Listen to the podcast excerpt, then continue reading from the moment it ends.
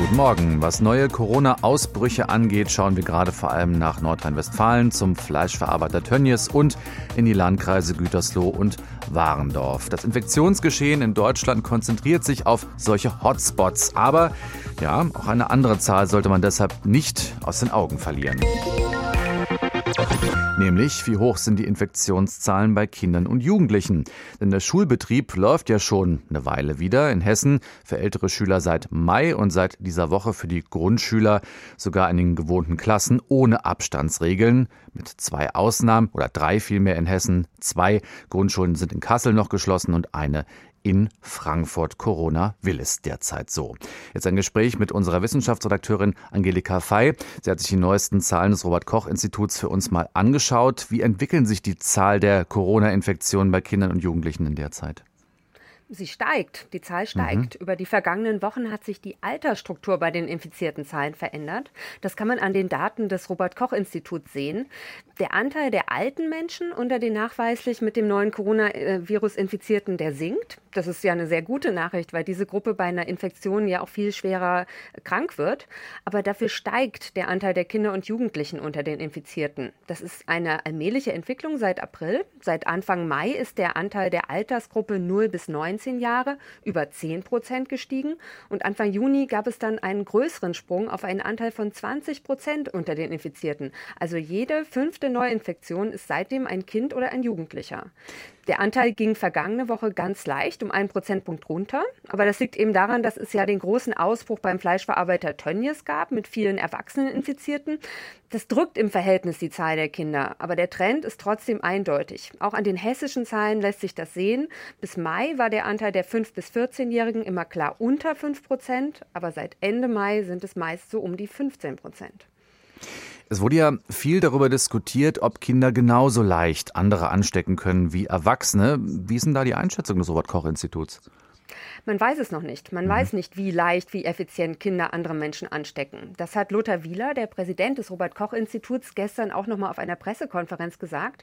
Er hat aber auch erläutert, was die Forschung bisher gesichert weiß über Corona-Infektionen bei Kindern. Kinder können von diesem Virus infiziert werden. Kinder werden aber seltener krank und schwer krank, als dies bei Erwachsenen der Fall ist. Und es ist auch klar, dass Kinder das Virus ausscheiden und auch Erwachsene anstecken können. Es ist aber eben nur nicht klar, wie gut die Infektion durch ein Kind übertragen wird.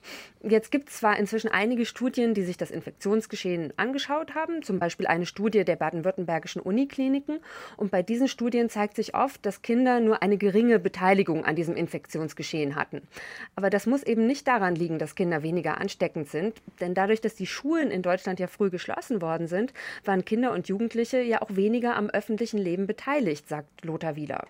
Das heißt, diese Kinder hatten ja gar nicht die Möglichkeit, quasi sich in ihren Gruppen anzustecken und dann das Virus in die Familien zu tragen. Insofern, die Effizienz der Übertragung ist noch nicht so ganz klar. Und das ist ja auch einer der häufigsten Kritik, äh, Kritikpunkte an diesen Studien. Und viele der Studienmacher schränken ihre Ergebnisse sogar selbst mit diesem Argument ein. Und um jetzt die Rolle von Kindern und Jugendlichen besser einschätzen zu können, braucht es Studien, die laufen, während die, während die Kinder in die Schule gehen, also am öffentlichen Leben beteiligt sind. Da soll es zum Beispiel nach den Sommerferien mit Schulbeginn eine große Studie des Deutschen Jugendinstitutes und des Robert Koch Instituts geben. Was bedeutet das jetzt? Ist das besorgniserregend, wenn man sieht, die Infektionszahlen bei Kindern und Jugendlichen steigen? Naja, zunächst mal generell sind die Infektionszahlen in Deutschland weiter niedrig. Abgesehen von diesen Hotspots, zum Beispiel im Landkreis Gütersloh und im angrenzenden Landkreis Warndorf. Und Kinder und Jugendliche sind ja auch deutlich weniger gefährdet, nach einer Corona-Infektion schwer krank zu werden. Aber für Lehrer oder Eltern, die vielleicht zur Risikogruppe gehören, sieht das natürlich anders aus. Das würde vor Ort durchaus Sorgen machen, hieß es gestern von Seiten des RKI. Und die Entwicklung der Infektionszahlen bei den Jüngeren müsse man weiter im Blick haben. Aber der Fokus sei derzeit auf Betrieben, zum Beispiel aus der Fleischindustrie, weil es da eben die großen Ausbrüche gibt, die sich nicht weiter verbreiten sollen. Und für die Kinder und Jugendlichen kommen jetzt ja auch erstmal die Sommerferien. Die Infektionszahlen, Corona-Infektionszahlen bei Kindern und Jugendlichen steigen. Eine Einordnung von Angelika Fey, HR Info Wissenschaftsredakteurin. Vielen Dank.